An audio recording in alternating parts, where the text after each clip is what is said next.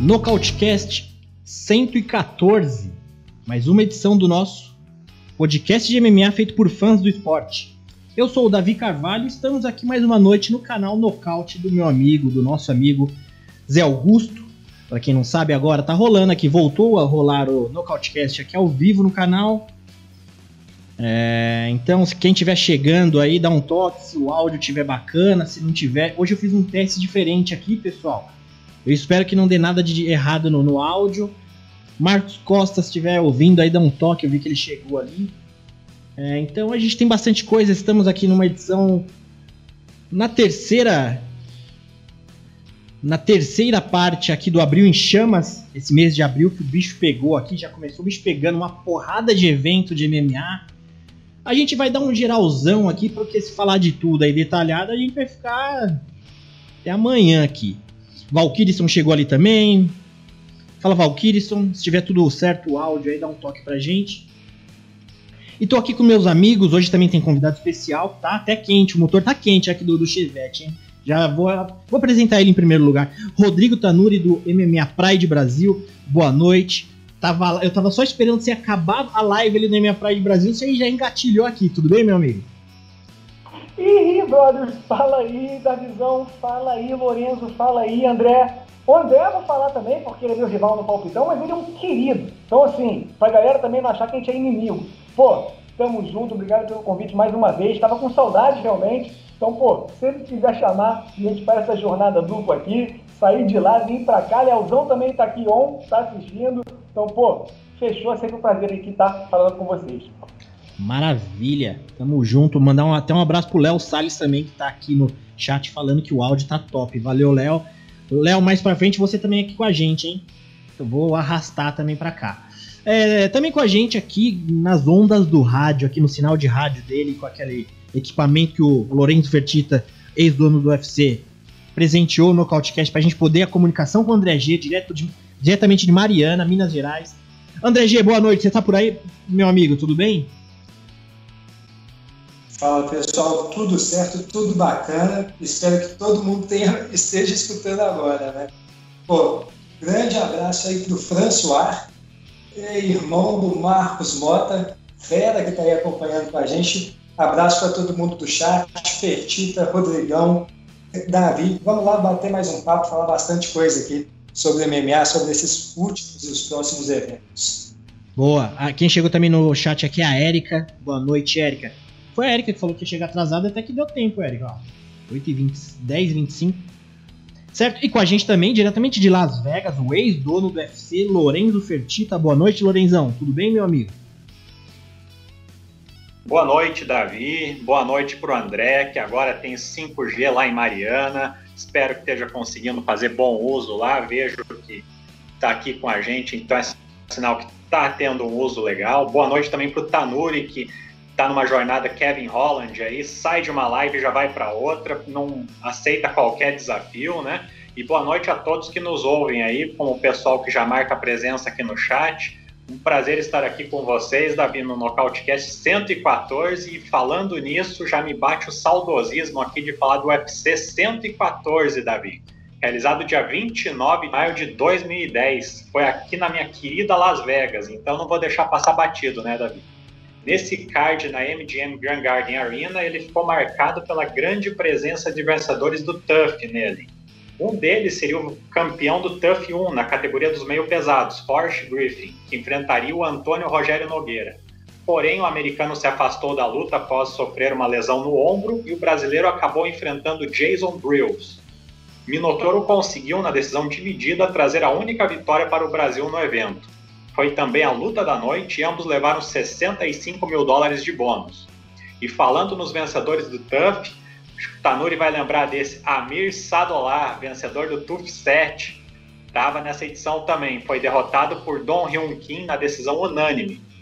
Outro a sair derrotado foi o campeão do TUF 1 na categoria dos médios, o Diego Sanches, que perdeu por pontos para o então prospecto inglês, esse o André G vai lembrar dele, John Hathaway. Na categoria dos leves, Efraim Escudeiro, mexicano vencedor do TUF 8, levou a melhor contra Dan Lauzon, que era o irmão mais novo do Joe Lauzon, também por decisão.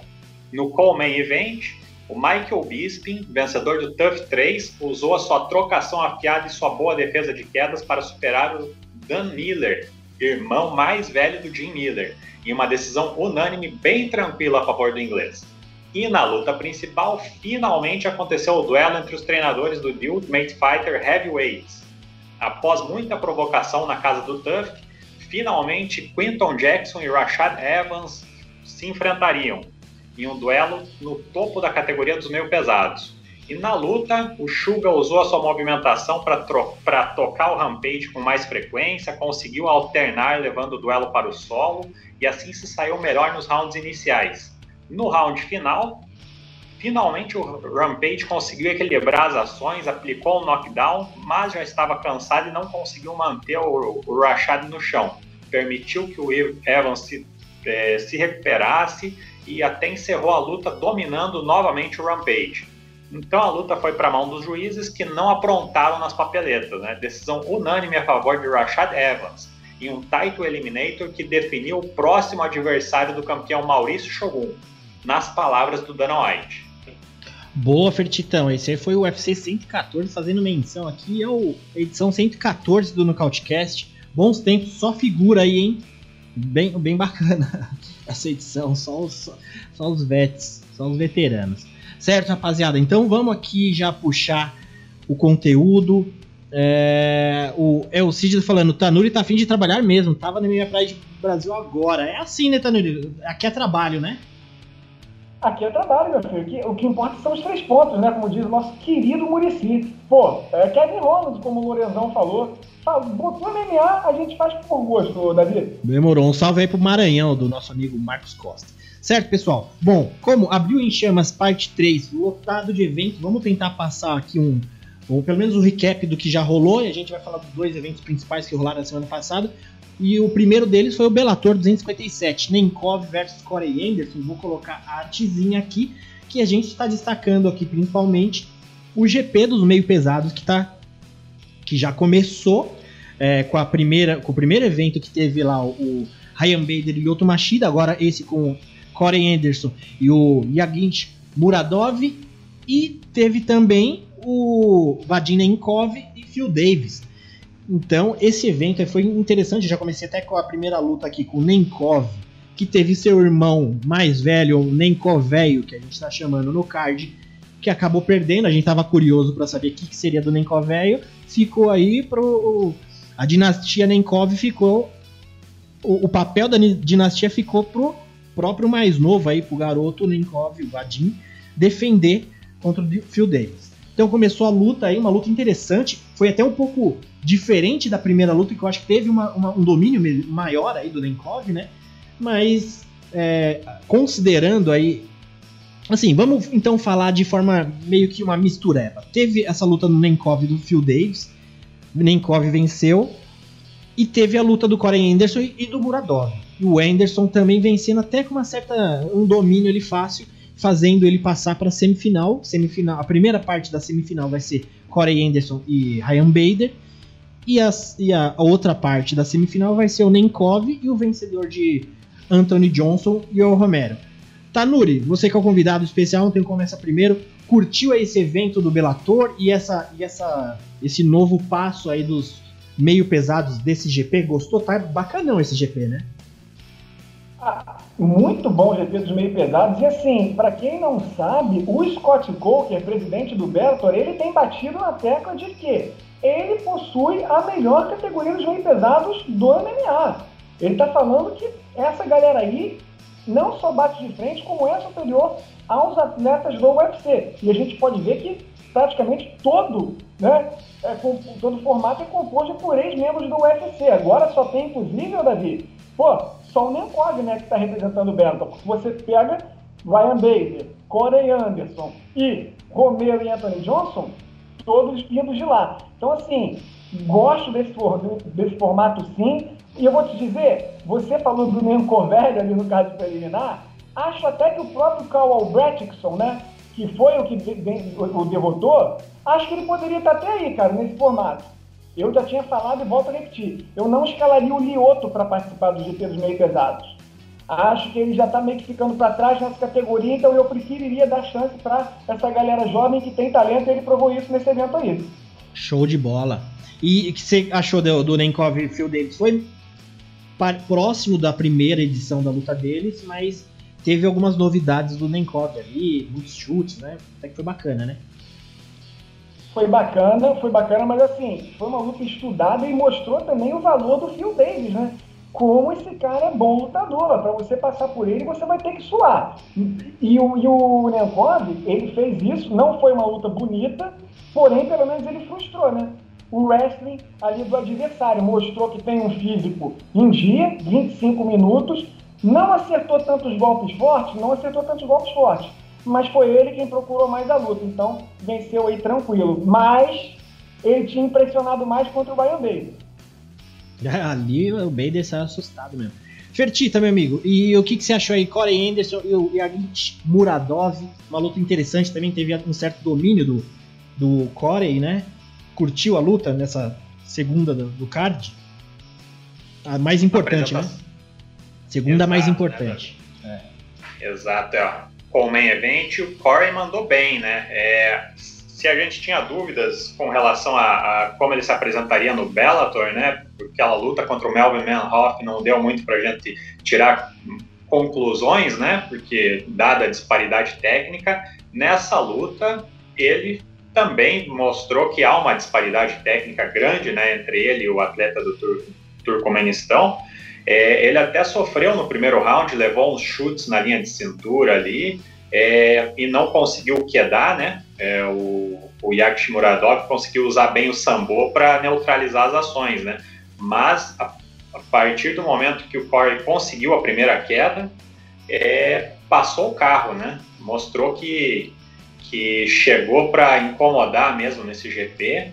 Vai enfrentar o ex-campeão Ryan Bader agora, um duelo que eu, eu acho muito difícil da gente fazer qualquer prognóstico aí, é, é um, um, choque de duas carretas ali que não estou muito curioso para assistir e o Corey Anderson já chegou mostrando que existem níveis nesse jogo, né, para o ex-campeão do ACA, né? Curioso para assistir esse, essa semifinal que se formou aí do, do GP dos meio pesados, Davi. Boa. O André G, a gente vai falar bastante ainda desse, desse GP dos meio pesados conforme ele for acontecendo, né? Mas a gente já tem aqui a semifinal do Bader e Corey Anderson. E o Nenkov agora tá esperando o próximo adversário dele, que é o Anthony Johnson e o Romero. É, o que, que você acha que sai daí, André G? Se quiser falar até um palpite assim de como pode acontecer Anthony Johnson e Romero. E já como temos também Bader e Corey Anderson, também o Fertita falou da dificuldade de palpitar para uma luta dessa. O que, que você me diz? Cara, hoje, olhando para esse GP, eu estou muito animado. Tem muita luta boa, muita luta interessante para acontecer. Particularmente, eu estou muito ansioso para essa luta entre o, o, Johnson e o Romero. Acho, acho que deve ser uma das lutas mais esperadas do né? É, dois lutadores muito fortes, muito explosivos, que podem terminar com a luta a qualquer momento. Curioso para ver o Romero como que ele vai performar nessa categoria de cima. Não deve ter problema com peso, deve chegar um pouco mais forte, mas ele que já tem problema com gás né, na categoria dos pesos médios, a idade também não ajuda. Imagino que ele deva vir para terminar a luta logo. E do outro lado tem o Anthony Johnson que vem aí há três, três anos, né, sem lutar. É, é um cara que já passou ali pelos pesos desde o meio médio até o peso pesado. A gente viu ele um pouco fora de forma, fica é, aquela questão de se vai voltar bem ou não. É uma luta muito explosiva, estou bem ansioso. Acredito que a falta de ritmo vai ser crucial aí e o Yoel Romero deve passar. Por enquanto, essa é minha aposta, mas sem convicção nenhuma. E é uma luta que eu adoraria ver, o Nenkov contra o Yoel Romero. essa daí, então, é, é, eu já acredito que o atual campeão seja favorito. Um dos dois, na verdade, eu acredito que o Nenkov seja favorito. Do outro lado da chave, a gente tem aí o Corey Anderson contra o Phil Day, contra o Ryan Bader. Essa é uma luta que eu também né, gosto de ver. Acho interessante, porque são dois wrestlers que vão se anular, devem resolver isso numa briga de barra ali em cima e com certeza vai sair alguma coisa legal disso. Quero ver se o Corey Anderson acabou evoluindo mesmo nos últimos anos. Eu tinha mostrado algumas coisas boas dentro do UFC. Quero ver se ele mostra isso agora contra o Ryan. O André G, o, o Nenkov, como você até falou, a gente tá. É, além de ele ser o último. E, e, o campeão, né? O último campeão dos meio pesados aí do Bellator. É, todo mundo já pensa nele, fala nele como favorito. É, e você concorda que é, o Phil Davis foi a luta, pelo menos, é, é o adversário mais difícil para o Nenkov nesse evento? Ou você acha que ele pode encontrar coisas mais difíceis daqui para frente? O Phil Davis é um, excelente lutador, né? A gente viu aí a luta duríssima que ele entregou. Parecia que ele ia se entregar ali nos primeiros rounds, parecia que ele seria nocauteado, mas ele resistiu e levou, inclusive, nos últimos rounds, né, levou o campeão aí ao seu extremo para poder conseguir essa vitória. E realmente foi uma luta muito dura. Não sei se o Nenkov vai ter uma outra experiência tão difícil dentro desse GP, mas ele pode enfrentar alguns lutadores que vão trazer novas ferramentas. Né? Se ele pega, por exemplo, ali o Anthony Johnson, que tem uma das maiores pegadas que a gente já testemunhou, é um cara que pode terminar a luta num golpe só. Ali a gente já traz alguma coisa de interessante. E, sinceramente, eu fico muito ansioso para ver ele contra o Corey Anderson. Eu ando gostando muito desse é, novo Corey Anderson, que fica insistindo nas quedas, usa um ground and pound avassalador, pode destruir qualquer um quando consegue colocar no chão. Fico muito curioso para saber se o Corey conseguiria, conseguiria né, colocá-lo para baixo. Acho que essa seria a luta do GP. Inclusive, hoje eu aposto nela como final. Boa. É, o Corey Anderson ficou interessante, né? No entanto que as últimas duas lutas dele, ele correu pra câmera e ele grita lá, né? Ground and Pound! Ele gostou do Ground and Pound, né? Então tá, tá legal, tá legal de assistir. Bom, pessoal, vamos seguir aqui. Eu vi que a Erika aqui tá falando que ela não acompanha tanto o Bellator, mas tá gostando muito do que tá acontecendo aí. É, que tá ficando encorpada, né, essa categoria. É, o Bellator tá ficando, pelo menos meio pesados aqui, já começou muito bem. Certo? Vamos seguir em, em diante aqui. Nós tivemos aí no, final de semana o Itaker versus Gassim, né, o UFC Fight Night foi o Vegas 24, que rolou aí no sabadão, lá no Apex. Foi um evento é, é, diferente, assim. Eu, teve muita coisa. Ele parece que demorou para enroscar. Eu acho que a melhor coisa que rolou na noite mesmo foi a luta principal. Valeu muito a pena que a gente já começa com ela aqui. E ganhou a premiação aqui, como a gente tá vendo, de luta da noite, que foi entre Robert Whittaker e Kelvin Gastelum. É, uma luta até para a categoria pro, dos médios, aí mais uma luta dos médios se resolvendo aí e, e trazendo novas possibilidades que a gente já tem comentado, como a última vez foi o Vettori versus Roland, depois foi o Brunson e Vettori, então assim, tá tendo muita luta nessa categoria, é, tá resolvendo muita coisa, e ao mesmo tempo ainda a gente tem muita dúvida do que vai acontecer, tanto com o title shot, né? A gente tem dúvida, mas a gente sabe o que poderia acontecer, porque não, não faltam argumentos, né? Robert Whittaker venceu o Kelvin Gastelum aí, não tem como negar um title shot por um cara desse, mas a gente não sabe de fato o que vai acontecer. A Decênia voltando aí do meio pesado, bateu na parede do meio pesado e voltou. Então, a gente vai ver o que, que tá rolando. Tanuri, baita luta, é, não tem nem o que falar, né? Robert Whittaker que parece que cada dia que passa ele fica melhor, demonstrou uma capacidade técnica ali, trouxe algumas ferramentas leves, mas alterações no jogo dele, até o jogo de, de chão, vencendo aí um Kelvin Gastelum que eu, particularmente, eu já tava, brincando ontem falando que era o novo Johnny Hendricks, o Kelvin Gastelum. E eu tava com receio. Depois que ele venceu o Ian Heinz, foi tipo um, tirou a corda do pescoço do Gastelum, tava vindo uma sequência de três derrotas. Então eu tava curioso para ver essa luta do, contra o Itachi, porque assim, podia dizer muito, porque o Ian Heinrich, baseado nos últimos adversários que o Gastelum perdeu, não é lá grande coisa, né? Se a gente colocar ali, acho que foi a Desânia, Darren Till, e eu não lembro, mais, acho que foi Jack Hermanson, se eu não me engano. Mas assim, eu achei que o Gastelum perdeu, mas não perdeu tão feio como. Eu, eu acho que eu retiro um pouco aquela minha ideia do Johnny Hendricks, né? Pelo menos ele deu uma recuperada. O que, que você achou dessa luta? Não, concordo plenamente com você e também com a premiação do UFC. Foi uma luta realmente justíssima, é, muito boa. E, obviamente, o, nessa, o Itaker, ele, ele provou que está na mesma prateleira da Desane. Apesar de ter perdido para ele, justamente o cinturão, por nocaute. Mas, assim, já refez o seu caminho, Davi. Para mim, ele já era, sim, o desafiante número um, tá? Mesmo com essa ascensão meteórica aí do Vettori. Mas, assim, ele venceu dois top 5 e um top 10. E sempre o que? Melhorando a atuação dele. Darren Till, depois ele quase nocauteou o nocauteador Gerald Cannonier, e pô, agora ele deu um banho de bola no Kelvin Gastelum. Que eu concordo que apesar da derrota, ele também lutou bem. Fez um primeiro round até muito bom, tava chutando. O chute que ele deu ali, chute baixo, no que era ali, eu falei, caramba, ele, né, o Whittaker defendeu de uma forma tanto quanto estranha, mas assim, depois, sabe o que, que ele fez, né? Emendou uma sequência que terminou com um chute alto que o Gaston ele nem viu, cara, de onde veio esse golpe. Então, assim, é um cara que tá voando sim, tá disposto a mostrar que tá vivo ainda para essa revanche, mostrou algo novo que foi o quê? Quedas.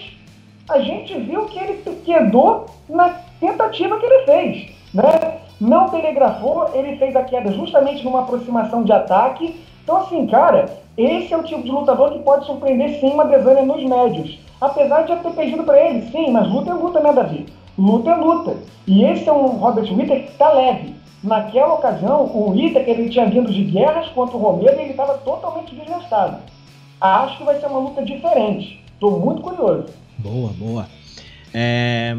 Fertita, então, você acha que agora, a gente pensando aí no, nos médios, o jeito é, é, é o Whittaker pro, pro cinturão ou você acha que ele ainda tem que fazer alguma coisa? Porque eu não sei se o, a gente depende também aí da ajuda um pouco do campeão aceitar essa luta ou não. Você acha que vai acontecer isso mesmo? Eu espero que sim, Davi.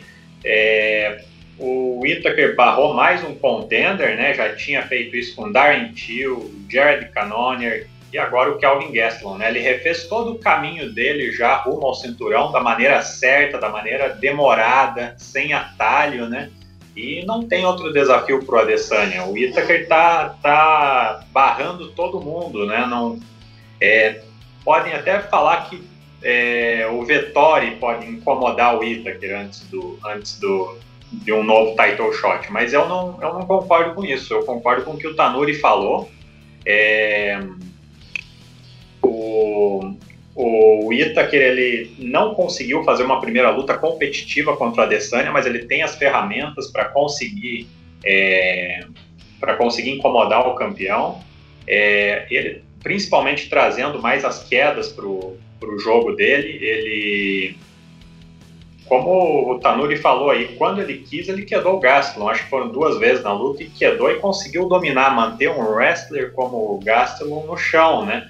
É, foi aquele tipo de apresentação que mostrou para o Gastelum que ele está um patamar acima ali, né? Ele tá, ele e o Adesanya estão estão níveis acima do resto da categoria, né? Foi domínio total. Pro, se pro lado do Gastelum só resta valorizar o cardio muito acima da média dele, a excelente absorção de golpes, o Itaker a gente tem que, tem que valorizar o, o fato de um lutador conseguir refazer o caminho dele e, e, e conseguir um novo title shot. Você falou, Davi, que essa categoria está tá tendo bastante desenrolar ali no, no meio de tabela, né, no meio do ranking, e é verdade mesmo isso. E para o desenvolvimento da categoria, eu espero que a Adesanya, depois dessa incursão dele lá nos meio pesado, pesados mal sucedida, que ele volte para a categoria dos médios e consiga, consiga ter a frequência de lutas que ele tinha para continuar ajudando no desenvolvimento dessa categoria. E não tem outra conversa para o Itaker, não. É o title shot e uma luta que tem tudo para ser mais equilibrada que a primeira, na minha opinião. Boa, boa. É isso aí. André G, E agora falando de Gastelum aí, é, eu comentei aqui que a gente tava com. Eu tava com receio, né, de ser. dele dar uma zoada na carreira num período aí que ele tava vindo numa sequência de derrotas pesadas. Teve ali o respiro contra o Ian Heinz, mas, como a gente falou, foi uma vitória muito bonita do Whittaker, mas a gente viu uma resiliência, uma, um, um preparo do Gastelum, assim, cara, se considerar a luta com a Adesanya e essa do Whittaker, ele apanhou pra caramba. É, o que, que você acha que o. Onde entra o, o, o agora, o André G, nesses meio médios aí? Eu fiquei pensando, quando tava acabando a luta ali, eu falei, cara, eu não queria ser um top 10 ali dessa categoria, porque você vai pegar até um Gastelum chato agora, né? Um cara que vai vir para atrapalhar também, né? Pois é, cara. Olha, situação complicada do Kelvin Gastelum. Quatro derrotas nas últimas cinco lutas mas é que se vê aí que ele perdeu para alguns ótimos nomes, né? Israel Adesanya, Robert Witter. Olha, eu vou dizer que a situação dele parecia complicada quando ele perdeu em sequência para Valentim e Jack Hermanson, principalmente depois daquela submissão. É, parecia que ele estava desacelerando muito rápido e muito cedo, mas ele mostrou que foi só uma má exibição. Né? Fez uma ótima luta agora contra o Robert Witter, estava realmente um degrau abaixo, mas não arrefeceu em momento nenhum. O tempo inteiro ele estava ali se mostrando inteiro, se mostrando é, que poderia fazer frente ao campeão de alguma maneira, e mesmo pegando uma luta de última hora, ele fez uma ótima apresentação. É, eu acredito que ele sai com o nome crescendo dessa luta. Né? Ele não estava tão bem, as expectativas sobre ele não eram tão boas. Acredito que agora ele mostrou que pode sim fazer frente ainda à elite dos pesos médios. Eu não, não acredito e nem gostaria de vê-lo voltando aos meio médios. Acredito que aqui nos pesos médios, mesmo ele sendo pequeno, sendo baixo, tendo é, pouca envergadura, ele consegue fazer frente a muita gente. E se ele descer um pouquinho o degrau pegar uma galera que também está na mesma situação, vindo de uma sequência de derrotas, ele pode refazer o seu caminho, pode refazer o seu nome e mostrar que realmente é um lutador de elite. Né? Agora, eu gostaria muito de ver de vê-lo contra quem sair perdedor aí, de Edmund Shabazian e principalmente se for o Shabazian, né, na luta contra o Jack Hermanson. Eu gostaria muito de vê-lo contra esse prospecto, acho que seria uma luta sensacional. São dois, dois lutadores em momentos assim de instabilidade na carreira. Boa. O Tanuri, o Valkyrisson aqui comentou no chat, ele, ele acredita que tem que ser o Whittaker e a Adesanya, né? Tá, na verdade é uma pergunta. E o Borrachinha, como fica nessa história, Tanuri? Que como você acha? Eu acho curioso porque o, o, a gente comentou e brincou semana passada do silêncio do Borrachinha, cadê o Borrachinha, que não sei o quê. Essa semana ele fez um post, pelo menos foi o único que eu vi, relacionado à luta, né? Ele colocou, ele, ele tem feito muito da repost em story de pessoas que marcam ele. E o único que eu vi relacionado à luta foi uma, uma brincadeira que alguém, algum fã dele, fez dele com o, o youtuber lá, o, o Paul. É, é, como, qual é o primeiro nome do Paul? É Jake Paul? Jake. Jake. É. Então foi a única coisa que eu vi do Borrachinha relacionada à luta. Foi lá que, como todo mundo quer agora, pegar o Jake Paul. Até a, a gente aqui, a gente quer pegar uma luta com ele mesmo que a gente perca para ganhar uns milhões. Mas é, o Valkyrie tá perguntando aqui, o, o, Tanuri, e o Borrachinha, como que fica nessa história? Dois adversários para ele, Davi, que eu cito. Jared Gamonier, que tá bem, também está bem sumido, na verdade, Sim. né? E é uma pena, porque ele é um cara muito bom, mas luta muito pouco, pelo, pelo amor de Deus. E o que eu acho que é o mais provável, Derek Brunson Derek Brunson, que mudou de patamar, né, não está sendo mais visto como um guardião da categoria, e sim agora como ameaça, né, depois de tanto tempo. Davi, meus amigos, ele está infernizando nas redes sociais. Tá mesmo. Está lá ativo no Twitter, né? Fica lembrando do episódio ali do vinho, no Borrachinha. Aí falou Souber Paulo contra Blonde Brunson. Tipo assim, ele tá porque tá querendo essa luta. E eu acho que ele tá certo, porque ele também tá, sabe, no topo ali com essa galera. Então ele tem que ser insistente mesmo. Então temos aí, né, é, Borrachinha, Blonde Brunson, o Canonier e o Vettori, né? Quatro ali que quatro lutadores Sim. médios que dá para ser alguma coisa pode sair dali, né? O ideal se fossem duas lutas, né? Show de bola, É pessoal. uma candidatura muito boa, né, cara? Se renovou legal. Tipo assim, a ausência do, do Anderson Silva, Sim. do Chris Wiseman, cara, não estão sendo sentidas, cara. Sim. Boa. Bom, pessoal, então quero ver aqui, cada um se quiser levantar um, um- um destaque ou dois, tem bastante, bastante coisa na, na, é, que, que rolou ainda no, no evento, teve o Come Event que passou. Ah, eu vou citar só o Jeremy Stephens e Dracar Close, que acabou caindo no dia do evento lá. É, no dia do evento não, né? Foi no, no dia anterior que teve aquele empurrão do Stephens, empurrou o Dracar Close, que passou mal, ele falou que teve tontura, é, as mãos dormentes, vomitou e foi direcionado lá por- pelos médicos do UFC para ir pro- é, procurar um médico mesmo e parece que deu um problema de concussão e também teve alguma lesão, algum problema ali na vértebra relacionado àquele empurrão, né? Então é, é bem broxante, uma luta bem interessante que tinha. Poderia ser- ter sido também é, uma para concorrer com essa do Whittaker com- e o Gastelum para ser a luta da noite, mas infelizmente caiu. Vi muita gente falando que era mentira do Close, que ele fingiu. Eu acho difícil é, porque um lutador ia querer sair depois de uma encarada na pesagem. O que pode, que eu Uhum. acho, que pode levantar um ponto, que de repente ele já tinha alguma lesão e falou: vou arrumar uma desculpa agora para sair da luta. Talvez. Então ele arrumou alguma coisa ali, mas mesmo assim teve um laudo médico falando que ele teve uma concussão. Ou aconteceu alguma coisa também de bastidor. Ia falar alguma coisa também?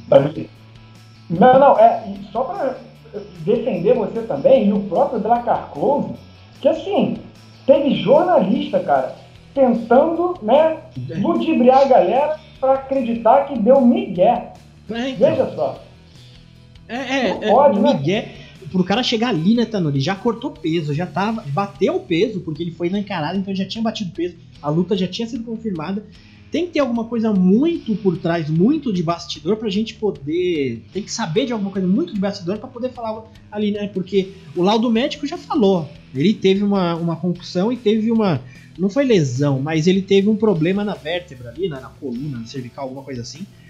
Então teve um laudo médico falando que ele teve alguma coisa. Agora, quiser levantar e falar, não, aquele empurrão não foi forte o suficiente.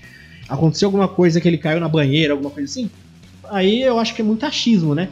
Considerando que são dois lutadores, lutadores que estavam ali e estavam ainda desidratados, né? Eles fizeram a pesagem e fizeram a encarada na sequência. Então ele estava ali com pouca água no corpo, no organismo, inclusive pouca água no cérebro, né? Então se você não tem água que serve ali de líquido para para proteger o cérebro também, ainda mais aquele empurrão. Então é, é difícil. Eu não, não, não conseguiria falar isso que ah, ele fingiu, não sei o que, tendo principalmente o laudo médico. Mas E foi um senhor empurrão, né, cara? Foi. um senhor empurrão e não teve nem pedido de desculpa. A gente estava até falando também na Praia do Brasil lá. Não teve um mínimo pedido de desculpa do Jeremy Stephens, cara. Podia até ser punido, olha, francamente. é, é, é, o Stephens, por pouco, ele não se deu mal, né? Porque ele já também não tá numa fase boa, dá essa mancada, tira uma luta com o evento da noite e parte pra essa aí. Bom, enfim, vamos se- seguir aqui, pessoal. Tanuri, quer pegar algum destaque desse evento que você gostou de ver? Vou, vou. E inclusive rapidinho, só para lembrar, que também foi um dos bônus. Bônus de performance para Gerard Michael, o nosso querido GM3. Aquele mesmo que foi nocauteado em questão de segundos pelo Kanzat Shimaev. Nossa senhora! Se recuperou, se recuperou muito bem. Ele que também é saxofonista, tá? Um querido, cara. Muito é, divertidíssimo ali no Instagram.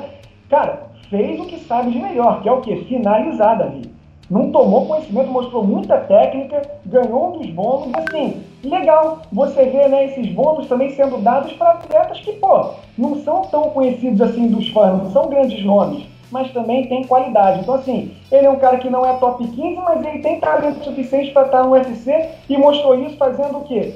O certo, que é apostando na área que ele é de melhor, o jiu-jitsu. Né? Porque tem muita faixa preta aí de jiu-jitsu que esquece disso, mas o Michaert não e capitalizou em cima. Ô Tanuri, o que que tá acontecendo no mundo do MMA ultimamente, né? A gente tem essa semana aqui, Gerard Merchita vem ganhando um bônus, semana passada Sam Alvin ganhando, bônus. Tá estranho, né? Pô, tá estranho demais, né, cara? Os esportes de combate, olha, não dá pra entender aquilo que a gente falou. Não, não é matemática, não é ciência exata, mas assim, olha o que também tá acontecendo no boxe, né? Pô, um youtuber no boxe nocauteando um cara do MMA. Quem poderia imaginar? Então, assim, o patrão tá louco, Davi. O patrão, o patrão tá, louco. Tá louco. Bizarro. É, é, Fertita, um destaque seu aí do, do card que você gostou. Davi, eu destaco a luta que abriu o card principal entre o Luiz Penha contra Alexander Munhoz. Uma luta que eu achei bem movimentada ali, interessante e principalmente pelo, pela falta de QI de luta do Luiz Penha. Ele é um lutador que chegou no UFC com alguma com alguma é, expectativa, isso, né? Um, um, um pequeno hype em cima dele, né? E ele, ele se mostra é, cada vez é, ele não consegue evoluir como, como se imaginava, né? Ele usa bem a envergadura, mas ele joga com a guarda, bra, com a guarda baixa e ele tá, para mim, tá se transformando num Vanata, Vanata 2.0 ali. Ele não consegue usar as habilidades dele para dominar uma luta e para e para não consegue misturar bem o conjunto de habilidades que ele tem. Ele tem um bom solo, tem uma trocação melhor ainda só que ele joga com a guarda baixa, com displicência e passou sufoco contra o Alexander Munhoz, nosso querido Chandler de peruca, aí, que era uma luta que era para ser bem mais fácil para ele. Mas a luta em si foi equilibrada e foi uma luta animada, boa de se acompanhar e decidida na, só na, na, na, decisão dividida dos juízes, né? E o, o Luiz Penha volta à Casa das Vitórias depois de ter sido é, finalizado pelo Kama Worth e agora vence novamente. Vamos ver o que vai acontecer com ele na categoria dos leves. Boa, a Erika tá falando aqui, o Luiz Penha me fez. Foi raiva nessa luta, achei que ele fosse perder meu palpite. é que provavelmente porque a Erika participou lá do palpitão do Nocautecast também. Quem quiser, lá na na bio do nosso Instagram, arroba Nocautecast, tem um link. Toda semana a Bia Batista coloca lá um palpitão. Se quiser participar, você entra num sitezinho que vai ter todas as lutas. Você faz os seus palpites e envia. Você coloca seu e-mail ali, envia. O legal é que você recebe os seus próprios palpites no seu e-mail para você na hora do evento e ali conferindo o que, que você já tinha palpitado, certo? Então, fique esperto. Essa semana eu não sei o que, que a Bia tá planejando de palpitão, como tem muito evento, não sei se você vai fazer palpitão triplo de de One, de PFL, de UFC, eu não, eu não sei ainda, mas vai ter o palpitão. Fique esperto lá na nossa bio do Nocautecast do Instagram, certo? E o Instagram do Nocautecast é o único jeito de você participar do nosso grupo de WhatsApp também. Manda uma DM ali, junto com um nude seu, falando eu quero participar do, do grupo de WhatsApp. O nude não é obrigatório, mas o seu número de celular para você entrar no grupo é, certo? Manda lá. E além disso também, se inscreva no nosso canal do YouTube do Nocautecast. Aqui no próprio YouTube, coloca Nocautecast ali, se inscreva, porque vai, às vezes a gente vai jogando um recorte daqui do nosso podcast, vai dar uma hora e meia, duas horas, a gente faz um recortezinho de 10, 15 minutos lá, só pra a gente ficar ligado. Certo, pessoal? Não esquecer também de MMA Pride Brasil também, seguir lá, Fertita no, no Twitter, Pitaco Fertita, e André G no Twitter, eu coloquei aqui a, a, a arroba do André G no Twitter. André Gandhi. Mas tem também que eu acho que é André G. Oliveira do Instagram. Certo, pessoal? Então segue todo mundo aí, tá todo mundo junto e misturado. Certo? André G, seu destaque aí, meu amigo, desse eventão aí. Cara, eu vou deixar aqui como destaque a primeira luta do card. Tony Gravely contra Antônio Bichak. Fez o evento começar a mil por hora. Foi trocação franca os dois saíram trocando socos como se não houvesse amanhã.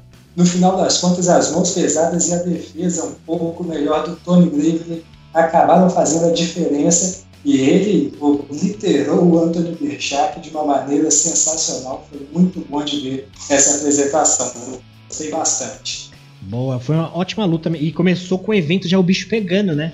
Depois, no meio do card, deu uma arrefecida, mas ali começou bem. Ronnie Grave, ele parece, ele parece uma mistura de Kevin Lee com o Romero. E o Anthony Shark, ele parece, a cara dele, se você olhar, parece aquelas fofoqueiras de bairro, só falta os Bob. Tenta visualizar, vocês vão, não vai sair mais da mente de vocês essa imagem, certo? Bom, é isso aí. É, depois teve Jessica Penny, deixa eu ver aqui. Teve a Alexander Romanov e Juan Espino, uma luta que tava até mais ou menos ali por ser peso pesado. A gente tava na expectativa de qual ali dos prospectos, né?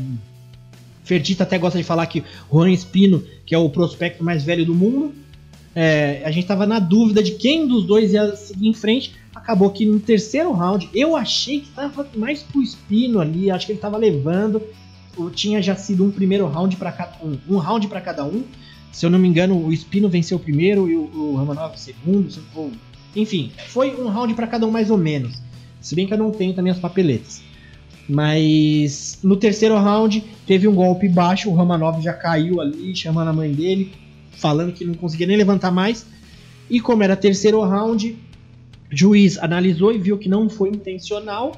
E sendo o terceiro round, acaba indo para decisão da mesma forma. Então, como tinha, eu acho que foi bem no comecinho do, primeiro, do terceiro round, e o Romanov estava um pouquinho melhor ali, ele deu uma movimentaçãozinha melhor e acabou dando, dando a decisão ali, que foi até dividida para o Romanov, certo, pessoal? Bom, esse card foi isso. Deixa eu pegar os outros destaques aqui. Teve a Três Cortez e a Justine Kish também, uma luta interessante. Três Cortez também é um nome que o, o, o, quem acompanha o UFC já está de olho nela. É uma menina é, que tem uma capacidade técnica. No começo ali da luta, parecia que ela estava muito bem. Parecia que, pô, a Três Cortez vai passar o carro na Kish. Mas depois a Kish foi se encontrando melhor, mas mesmo assim ainda ela não conseguiu.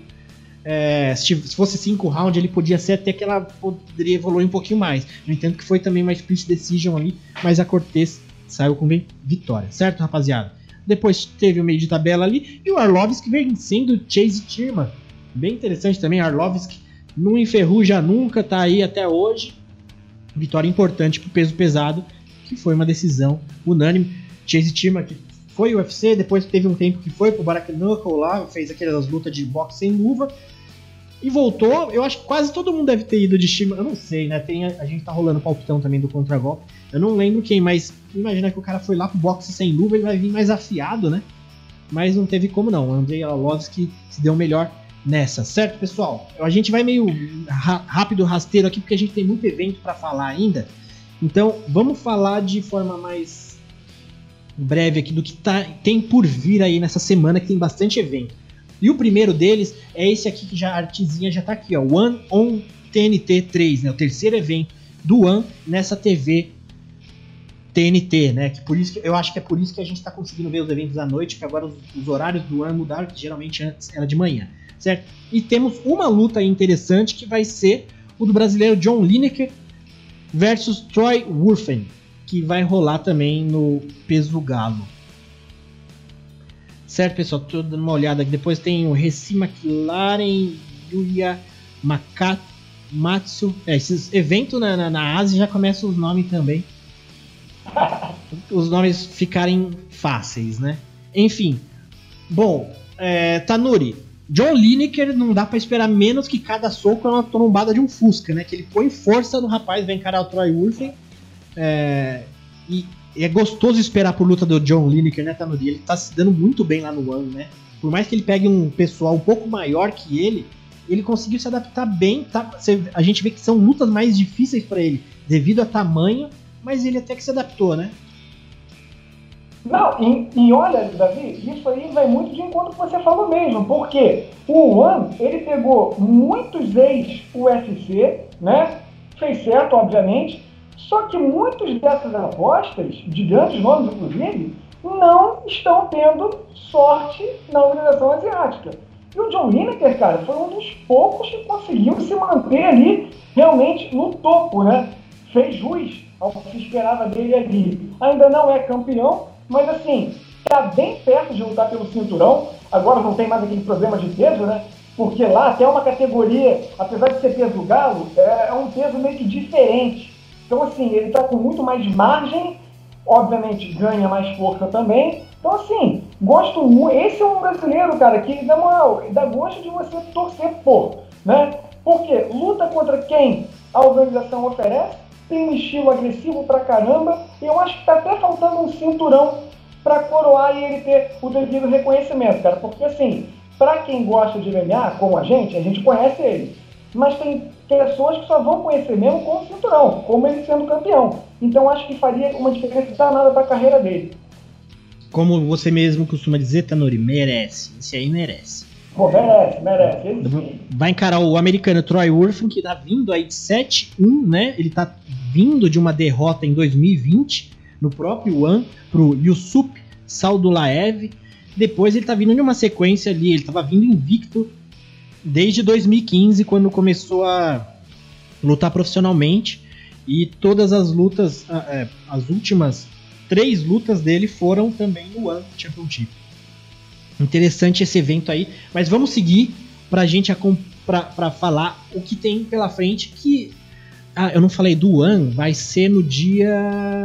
Deixa eu pegar aqui. O One vai ser na quarta, às 11 horas. Vai ter, como de costume, o One ao vivo lá no, no YouTube. E na Rede TV daqui, semana que vem, talvez vai rolar na Rede TV. Pois é. É, uma pena. A gente estava até comentando no nosso grupo lá do Palpitão, né, Tanuri, o Fertita e o André G também, que está todo mundo lá, porque saiu uma matéria que eu acho que o Zé Augusto jogou lá no nosso grupo falando que zerou o Ibope do One na, na, na, Rede TV, né? Mas a, a gente tá até comentando que a matéria ficou até num tom assim meio estranho, porque zerar no Ibope não quer dizer que ninguém assistiu.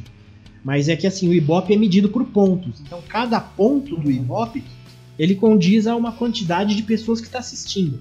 Então tem um Ibope que eles medem por São Paulo e um, um Ibope somando 15 regiões mais populosas do Brasil. Então assim, só é, é, as mais populosas acho que era 260 mil, alguma coisa assim. Mas eu tô com, na mente com São Paulo que era 76 mil. Então para você fazer um ponto no Ibope, precisa de 76 mil casas com a TV ligada assistindo. Então, Nossa. se 75 mil tivesse assistindo o One, você zerou na audiência, né? Porque você não chegou a um ponto. Mas na verdade você tem uma audiência. Então, assim, não que na rede TV chegou a zero, ninguém assistiu. Deve ter tido alguém que pegou, olha, tá rolando umas lutas, de, tem gente lutando aqui. Deve ter assistido, mas não foi zero. Mas a rede TV também, a gente não entendeu muito esse, essa situação dela colocar um tape delay de dias. Você passar um evento depois de dias sendo que tá no YouTube. Então, eu acho que espero que essas coisas, essa, esse acordo com a RedeTV se melhore e traga ali pra gente mais próximo do evento, porque hoje em dia, cara, não é mais aquela rede TV que passava o UFC, que a gente assistia em tape delay, né? Tipo, o evento depois amarradão, porque não tinha assistido, porque não, não era tão fácil eu conseguir link, assistir no YouTube assim. Então vamos ver se melhora a situação aí. Então, quarta-feira, às 11 da noite, lá no YouTube ou daqui uns dias na Rede TV. E na sexta-feira vai rolar a PFL, que já começa a, a season, a temporada né, regular aí, a temporada oficial já dos GPs, que vão ter algumas lutas aqui com o GP também. E tem a estreia do Anthony Pettis com o retorno aqui do Collard, que já foi lutador de MMA, com um tempão lutando boxe, agora vai voltar. E temos aqui algumas lutinhas. Tem aqui já uh, o schedule, né? Tipo, a, agenda da PFL aqui com Patsy Collard. Depois tem aqui, dia 29 de abril, tem a do, do Rory, também chegando na PFL. Depois, maio, 6 de maio, tem o Verdun. Aí tem a segunda, segunda fase ali, que já tem as datas mais para frente, mas não tem nada definido porque as lutas não aconteceram ainda. Então tem a luta principal da noite, que vai ser o Anthony Pettis e o Collard. Collard ele lutou MMA, já lutou no UFC, com um tempão no boxe, como eu falei, tá voltando agora. Então é uma luta interessante que vai ser já pro GP dos leves, né?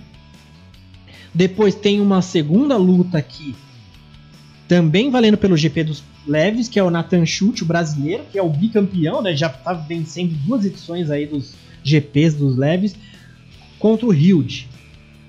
E depois tem os penas aqui. Eu eu acho que o que tá valendo na, na, na se alguém souber eu sei que tem aqui o Lance Palmer que é o campeão atual dos penas, né? O último campeão que vai encarar o Bubba Jenks. E tem aqui também o Lugane versus Sheimon Moraes. Eu acho que essa aqui não faz parte essa do Kaibulaev Stodiadinovic não faz parte do GP. Cê, alguém sabe? Eu acho que essa não faz. Eu tenho certeza que a do Lance Palmer, que é o, o atual campeão dos penas, né, da, da, da, PFL, tá subindo na artezinha aqui, e Buba Jenks é pelo GP e o, o Gain aqui versus Shimon Moraes também é pelo GP.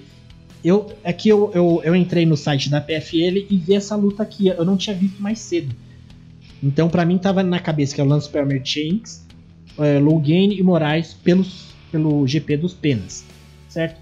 Fertita, bem interessante também já começar aí o GPzinho dos, da PFL. A gente vai ter a PFL também. Eu falei aqui, mas não. Falei que é sexta-feira às 10 da noite, mas não falei que já tá no combate, então. O combate está transmitindo. Bem bacana esse GPzinho, né, Fertita? Bem bacana, Davi. Esse formato da PLF é muito interessante para os fãs, né? Ele traz novidades com um sistema de pontuação, com, com vários GPs envolvendo diversas categorias. E para começar, teremos é, já o, a categoria dos leves aí, né? Com Anthony Pettis contra o Clay, Clay Collard. Uma luta que pode ser animadinha, hein? O Pettis saindo do UFC com duas vitórias, né? Aquela contra o Donald, Donald Cerrone e o Alex Morono, saiu por cima, né, do UFC. E contra o Clay Collard, como você falou, né, se aventurou lá no boxe, ele que já passou pelo UFC, não teve muita não teve muita muito sucesso, mas é um nocauteador e, e a luta pode ser bem movimentada. Pela mesma categoria, temos o, o atual campeão, que é o Nathan Schultz, e vamos ver se ele consegue estrear bem aí, defendendo, é, já tentando defender o cinturão dele nessa temporada, né? É, vai enfrentar o polonês finalizador, que é perigoso. Também não teve uma boa, uma boa fase no UFC, mas é um lutador ainda em evolução, Martin Held.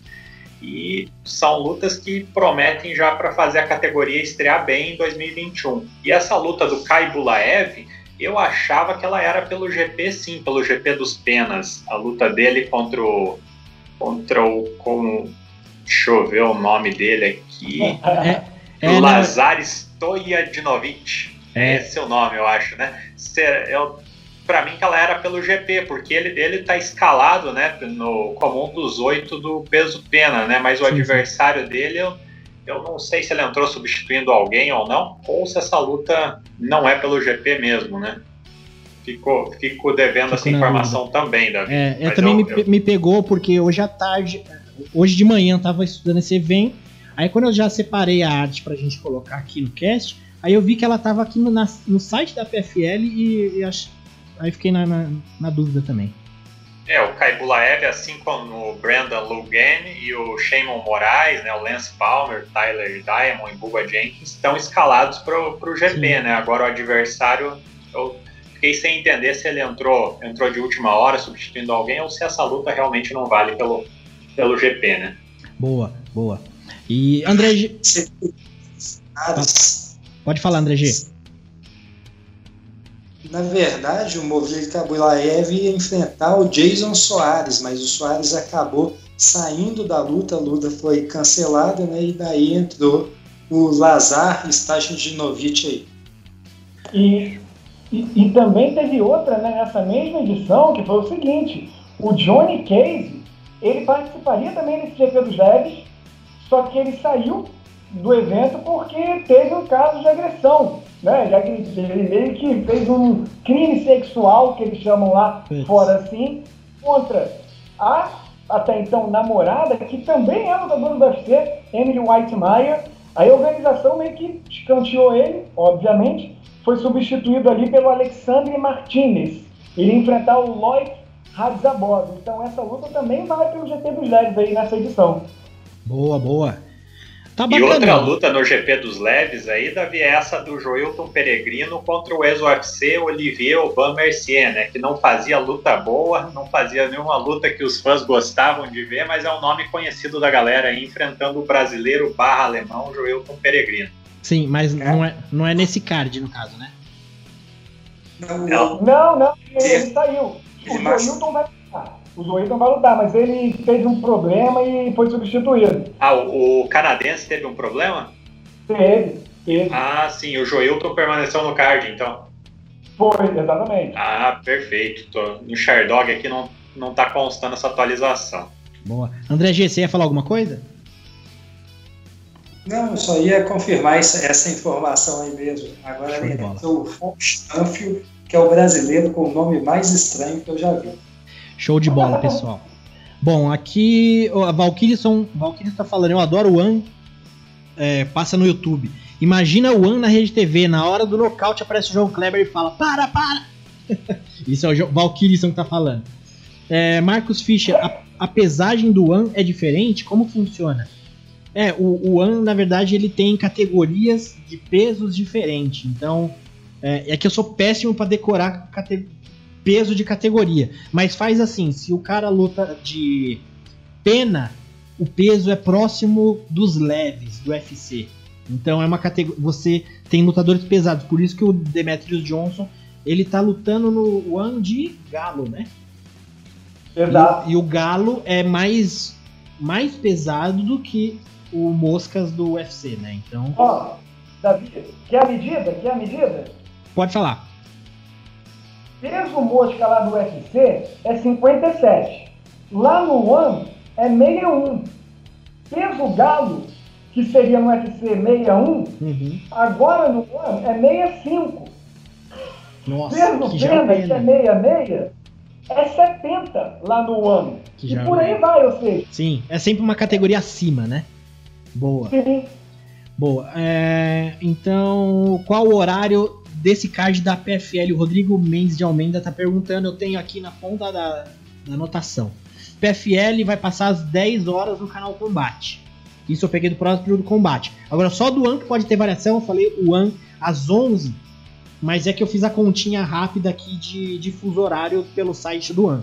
Então é mais ou menos isso, entre 10, 11 meia-noite, nesse, nessa, nesse intervalo de 3 horinhas aí vai acontecer o One. Agora, a PFL no combate, sexta às 10, certo? E ainda temos, pessoal, eu vou até colocar aqui, mas a gente nem vai comentar porque são já.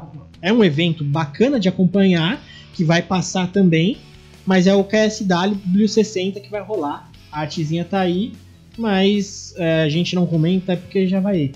Já tem tanta coisa, também a gente teria que fazer um estudo em cima do KSW. Aí é sacanagem, né? Pedir pra cada um fazer um destaque, falar, manda um destaque aí do KSW 60. Mas enfim, certo, pessoal? É, bom, vamos seguir aqui. Deixa eu ver se tem mais algum comentário aqui. Ô, Davi, eu vou só voltar aqui um pouquinho nesse, naquela questão de pesagem do ano. Eu mandar um destaque, Davi. Eu queria mandar um destaque. Não, o André, se deixar, ele, ele manda destaque. Vai lá, André Gimo, pode voltar. Vontade. Pois então, cara, o, o Marcos acabou perguntando lá daquela questão da pesagem do ano, por ela ser diferente e tudo mais, e aí eu acho que vale a pena é, buscar um pouquinho do porquê que ela é diferente. Por que ela é diferente, né? Ela começou com as mesmas categorias de peso das outras organizações, sempre acompanhando né, as categorias do UFC, mas eu não me lembro o ano, 2014 ou 2015, um dos atletas do ano acabou falecendo depois de uma pesagem. Né? O cara foi lá, teve problemas com o corte de peso, morreu.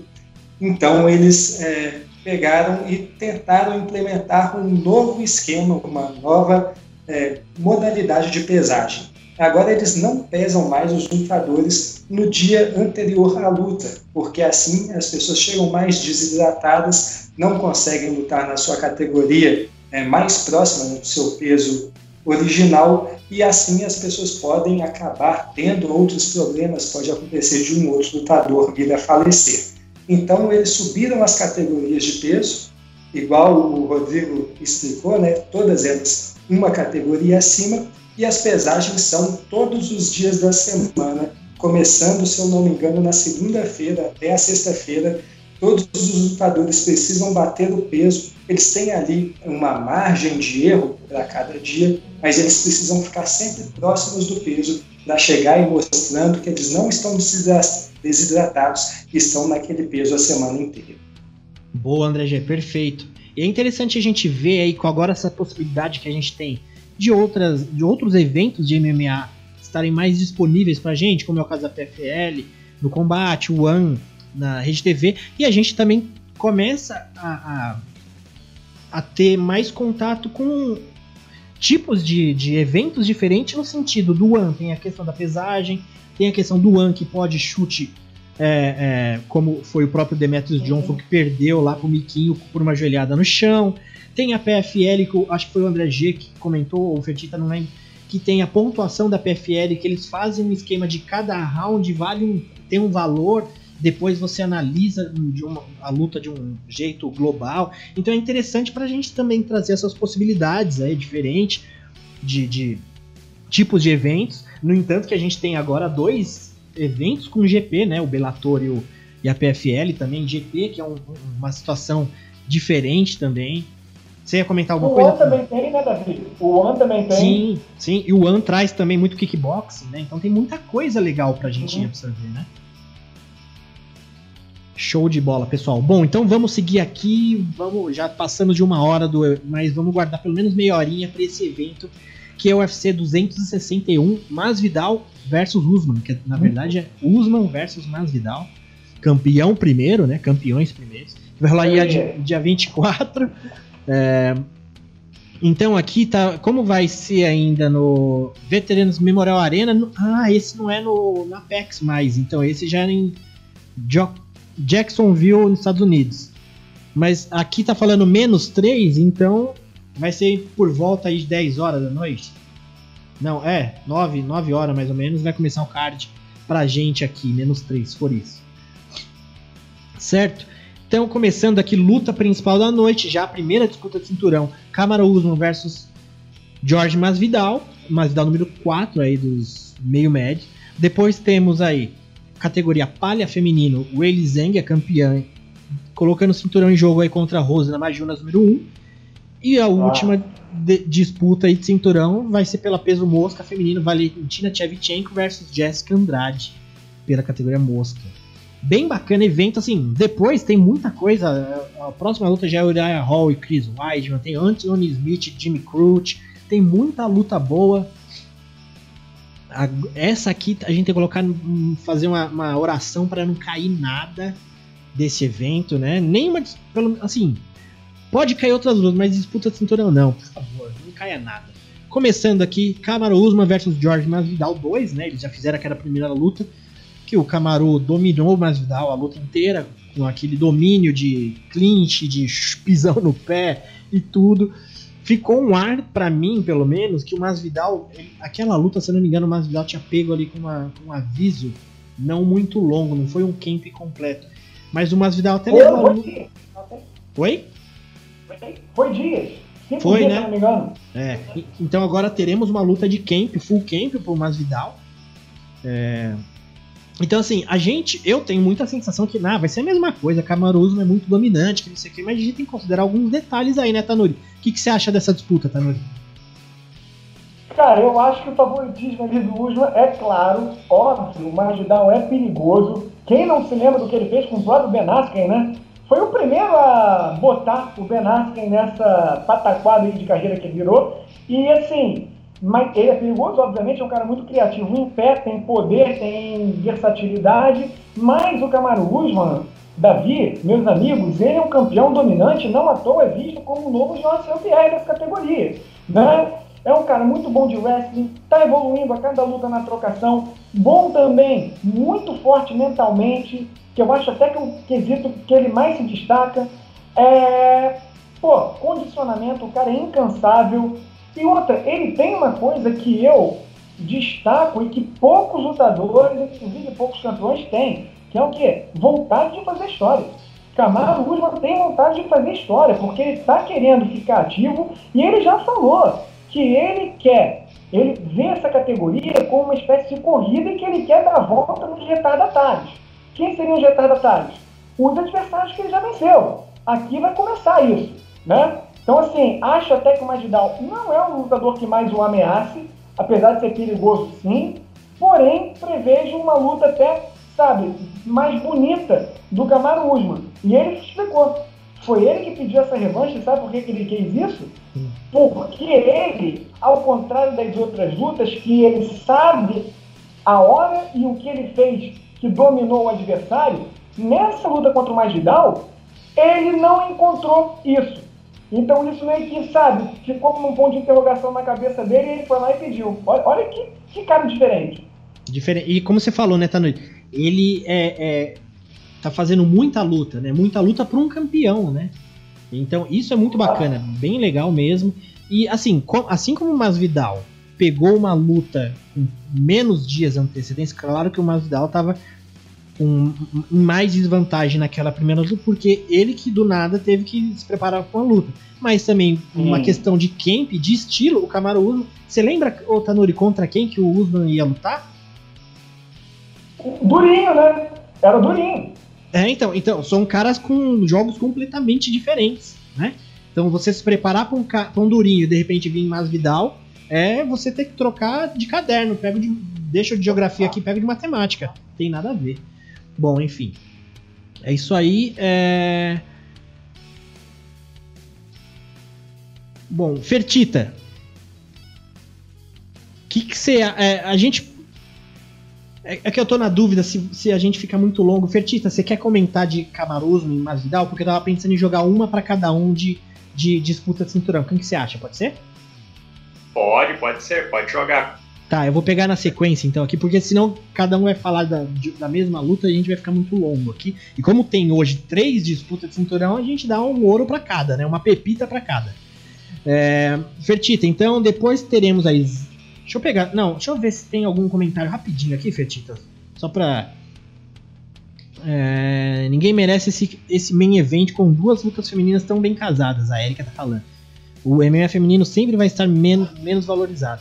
É, é, é, realmente, assim, a, a, a, importância aqui, talvez pela, pela novidade das meninas, até mais importante porque Camaro Usman já lutou com o Masvidal. Realmente pode, poderia até ser as meninas primeiras mesmo.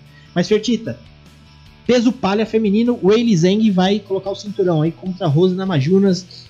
O que a gente, é, por estilos também, elas já pegaram muitas adversárias em comum, como a Joana, muitas meninas aí. É, o que a gente achou também, tem até a questão do trash talk que a, a Rose Namajunas ficou falando, a questão do, da, da Zhang ser chinesa, enfim. O que era uma luta pra gente tá se tornando outra. Você acha que. Outra no sentido, né? Visualmente que a gente tá analisando tudo aí, as coisas. Você acha que pode trazer alguma coisa diferente aí? O que, que você acha dessa luta, Ferdi? Lutão, né, Davi? Oh. É, eu tô mais mais empolgado para essa luta da Weili Zhang contra a Rosina Mayunas do que para a luta do Kamaru Usman contra o Jorge Masvidal. Também. Tem uma probabilidade de ser, a, ser mais do mesmo ali, né? É, mais é cinco rounds do Usman clinchando na grade e soltando mata barato.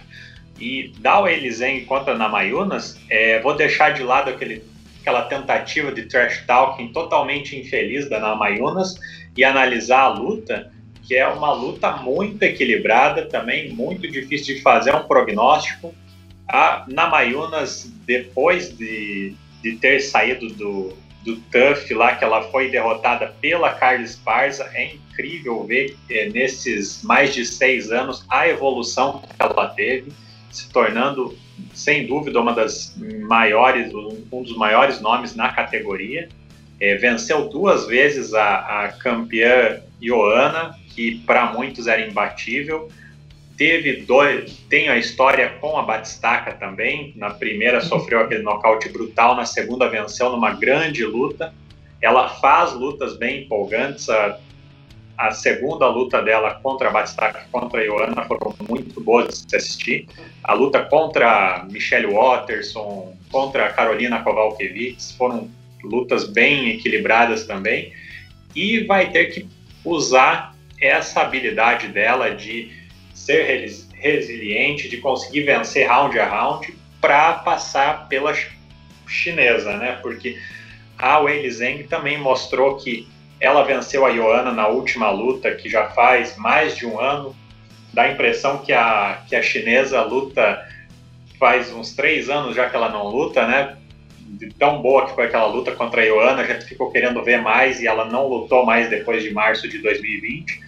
Mas é a Wei Zheng, ela, ela é mais tem mais pujança física, né, é mais forte do que muitas da, dessas meninas da categoria.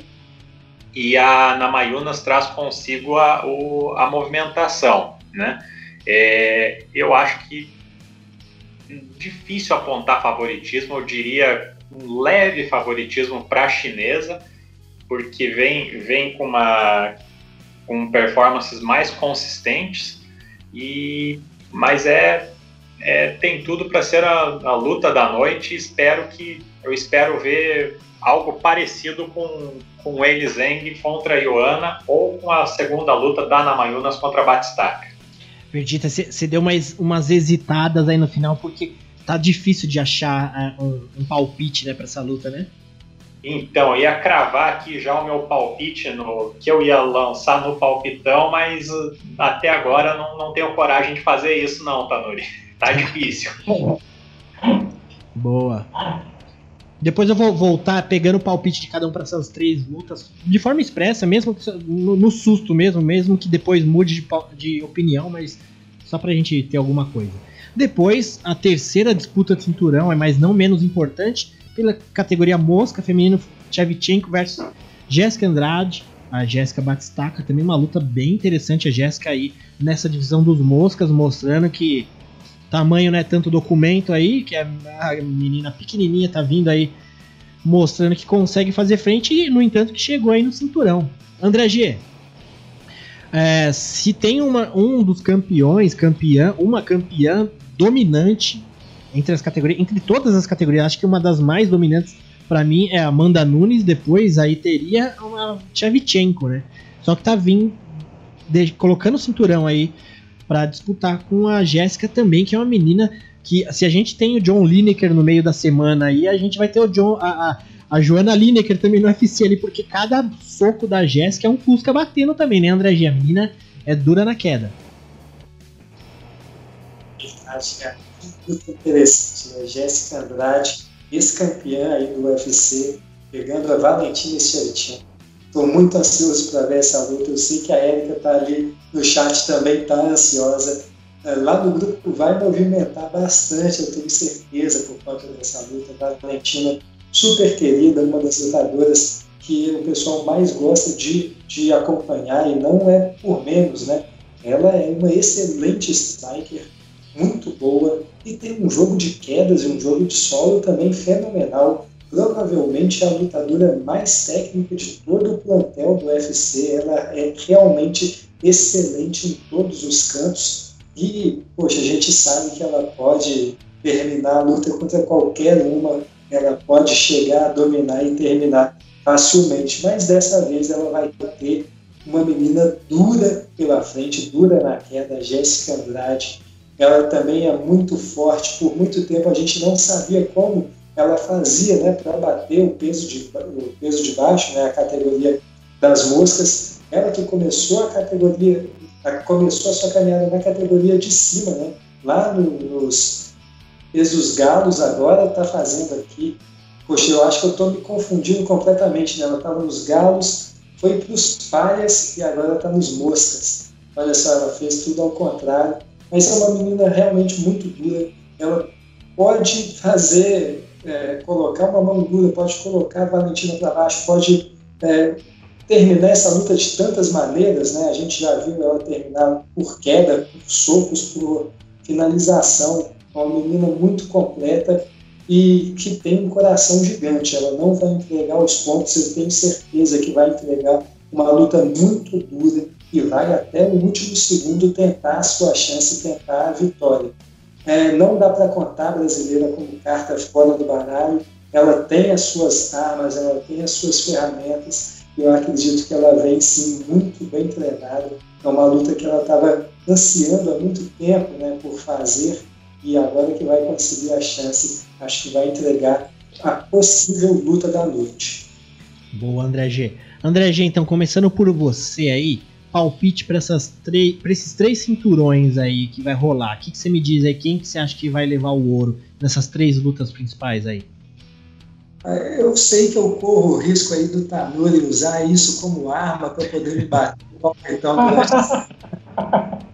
estou aqui. Vou palpitar em Jorge Masvidal, Rose Namajunas e Jéssica Andrade. Ó, oh, então Endenil três vezes. É isso mesmo? Ou foi Blake, Davi? Confirma isso aí, hein? O André é jogador, hein, Tanuri? Fica esperto nele. Tanuri, você. Então manda seus palpites aí, Tanuri, pra ver. Jogue suas cartas. vamos lá. Camaro, Camaro, Zeng, acho que ela é uma campeã com C maiúsculo também, o pessoal ainda não dá muito o devido crédito a ela. E vou surpreender aqui, hein? Olha que eu não sou o Zagalinho, né? Não faço parte da campanha Esquadrão Brasileiro, porém, eu voto de confiança para Jéssica Andrade, confiando muito nessa experiência também e no poder que ela possui, que é uma coisa diferente no MMA feminino. Não tem uma lutadora que bata igual a ela, possivelmente só Amanda Nunes. Tirando essas duas, rapaz, então acho que vai ter uma mudança um tanto quanto inusitada no peso mosca. Boa. Nossa, esse cinturão também pro Brasil ia ser uma ótima, né? É... Inesperado, né? Inesperado. Pô, pô. É... Fertita, seus palpites aí. Davi, na minha opinião, nenhum dos três cinturões muda de mão. Kamaru Usman, Weili Zeng e Valentina Shevchenko continuam campeões. E já quero dizer que ter, ter Jéssica Andrade e John Lineker lutando na mesma semana é algo ótimo para quem é fã de porradaria, né? Mas eu acho que a Shevchenko continua com a cinta. Muito bom, muito bom. Bom, eu vou deixar meus palpites aqui, que eu acho que eu vou na do Fertita também na segurança, porque eu também vou fazer uma combinadinha é, numa aposta. Eu gosto, agora eu tô gostando de fazer combinada. Além de render mais dinheiro, eu vou na segurança. Então eu acho que eu vou de Usman, de Weili Zeng e Tchavchenko. Aqui dessas três, eu acho que a, a, que eu mais estaria mais inseguro seria na Zeng versus Namajunas mesmo, que eu acho que pode acontecer de ser Endenil aí. Mas também essas três lutas, tudo pode acontecer, por mais que tenha Kamaru muito favorito ali, tá complicado. É, Marcos Fischer mandou, Tanuri vai de Jéssica. E eu também. Marcão tá ligado. Marcão também tá aparecendo lá na minha praia de Brasil, então já tá. Não foi, foi previsível para ele. Sim. O Marcos Fisch também falou que concordo com vocês, é a nata do MMA feminino. A Erika tá falando que quedar a Valentina não é fácil. Ela foi quedada na luta contra a Jennifer por um erro dela mesma na tentativa de inversão de queda. É, a, a Erika é super fã da, da Valentina, a gente conhece ela, então o coração, eu sei que é da Erika, o coração da Erika tá falando mais alto aqui. Não que não faça sentido o que ela tá falando, claro que tem. É...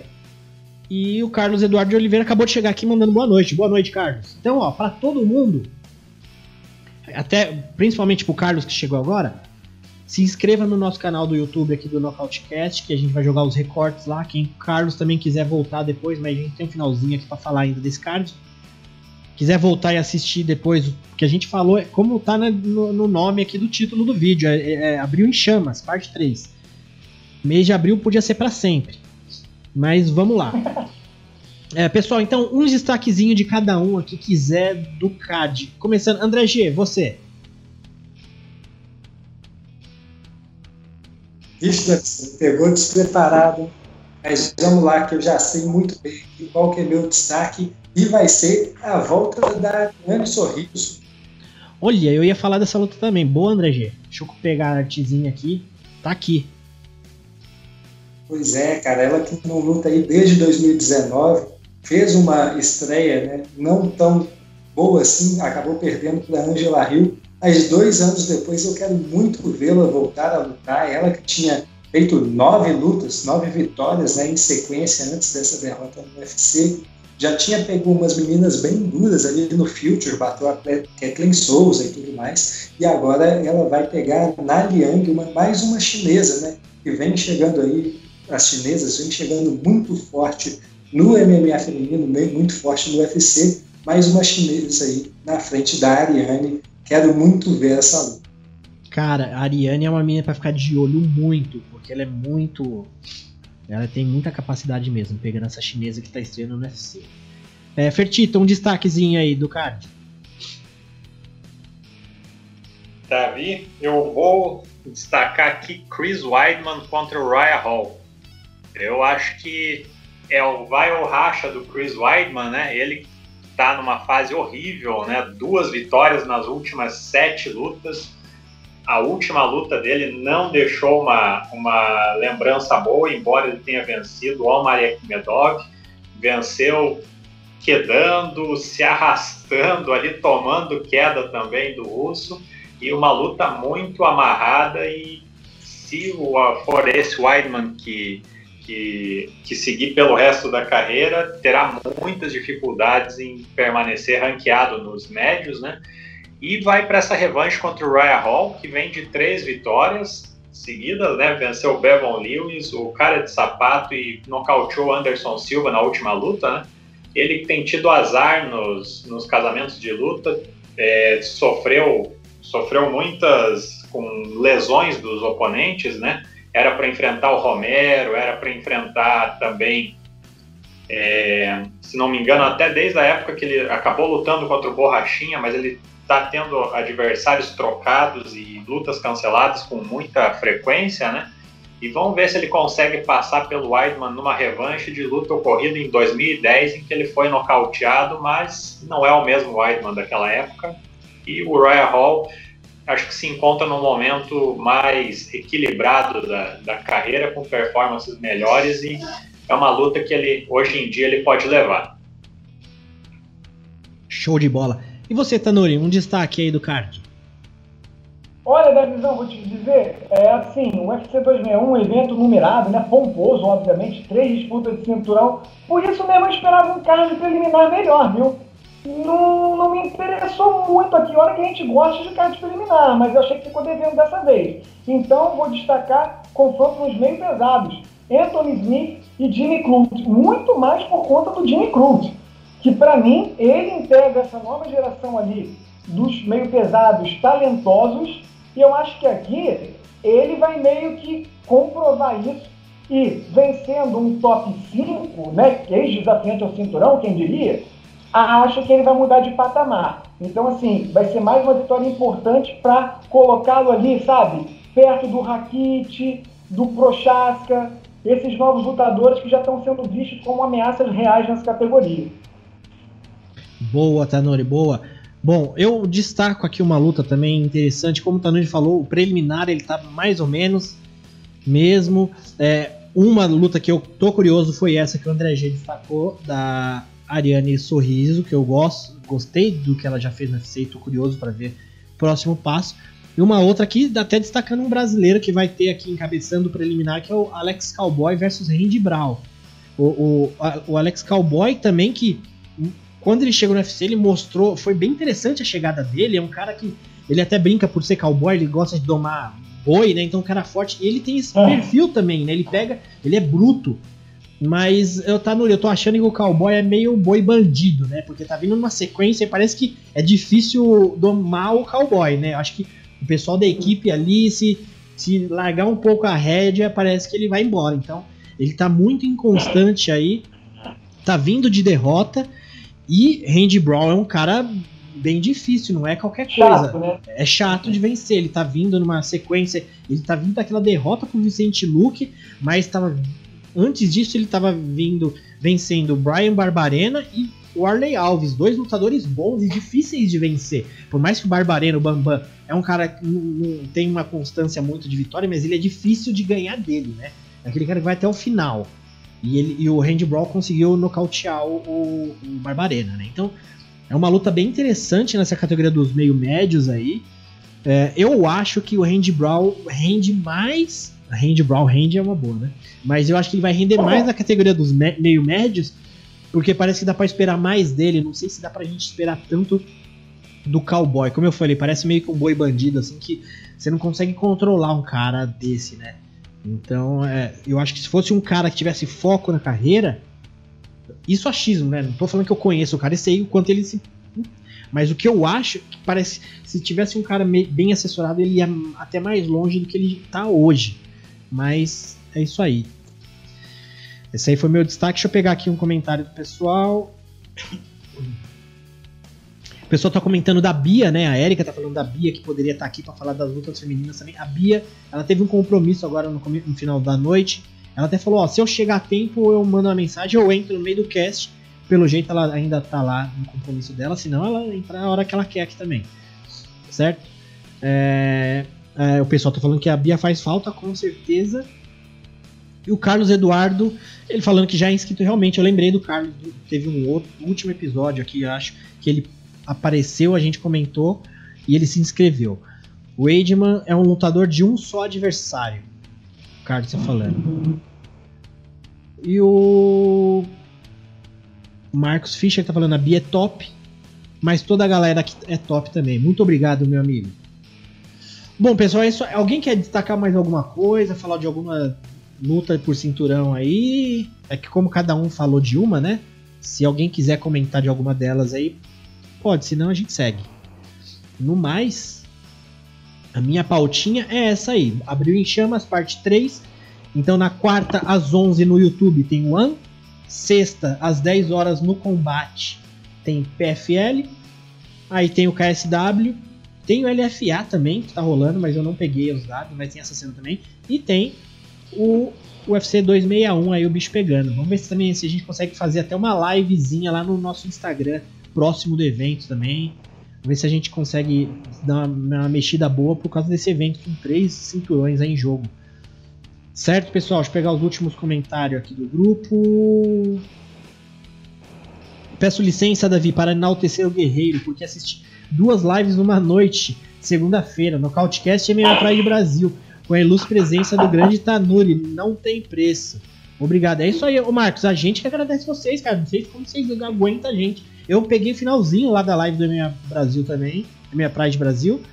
E Guerreirão pegou lá, lá, acho que foi uma hora e meia que vocês fizeram, né, Tanuri? Mas, ó, mas Pô, uma hora, tá cravando agora uma hora e meia nossa aqui, o, o Marcos tá três horinhas aí ouvindo a gente falar aqui. Certo? E o Carlos Eduardo, para finalizar. Eu, tá... Cara, eu que agradeço o, carinho do Marcos, o convite aí seu, pô, a gente se conhece há muito tempo, Davi. Tamo junto, pô, que isso. Isso aí, Sempre um prazer. O, e o último comentário do Marcos, do Carlos aqui, Eduardo de Oliveira. O Elizang vai aposentar na Majunas.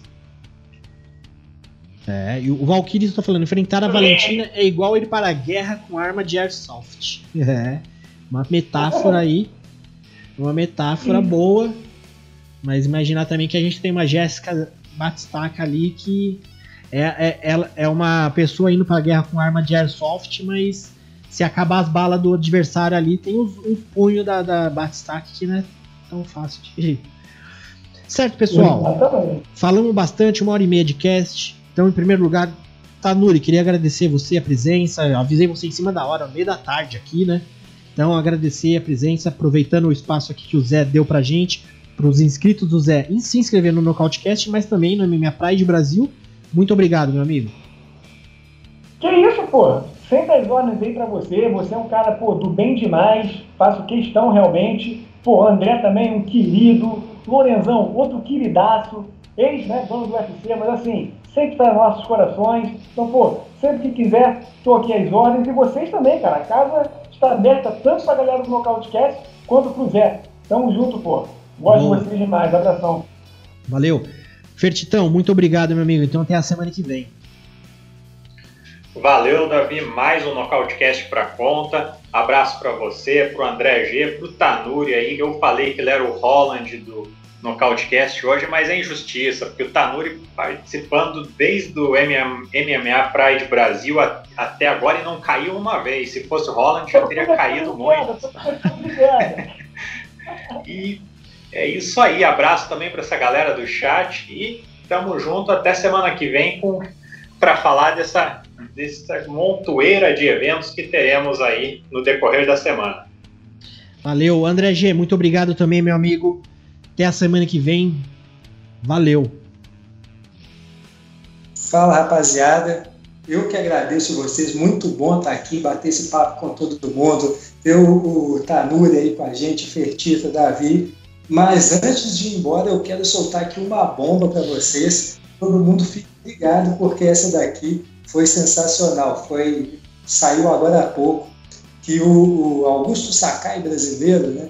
Ele ia lutar agora no dia 1 de maio contra o Shamil Abdurakhimov, só que a luta caiu, o Shamil é, não pôde né, ir lá e lutar, acho que ele teve problema com o visto dele, e com isso o Sakai teve uma luta remarcada, agora ele vai lutar no dia 5 de junho na luta principal do UFC contra Jairzinho Rosenstruck. Então aí, pra cima o nosso Augusto Sakai. Olha só, Sakai na luta principal do evento.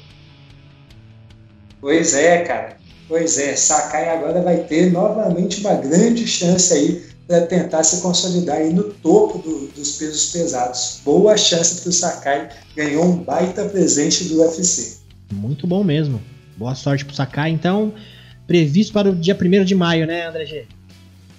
Não, a luta, ele iria lutar no dia 1 de maio, agora é no dia ah. 5 de junho. Boa. 5 de junho, então, Sakai e Jairzinho. Boa, André G. Muito obrigado, meu amigo. Muito obrigado a todos que estiverem com a gente aí. Carlos Eduardo, Oliveira, Érica, quem mais? Valkyrisson, Marcos Fischer, toda a rapaziada que colou no chat, pessoal, eu vi que tem um pessoal novo que chegou agora também, então se inscreva aí nos respectivos canais e até a próxima.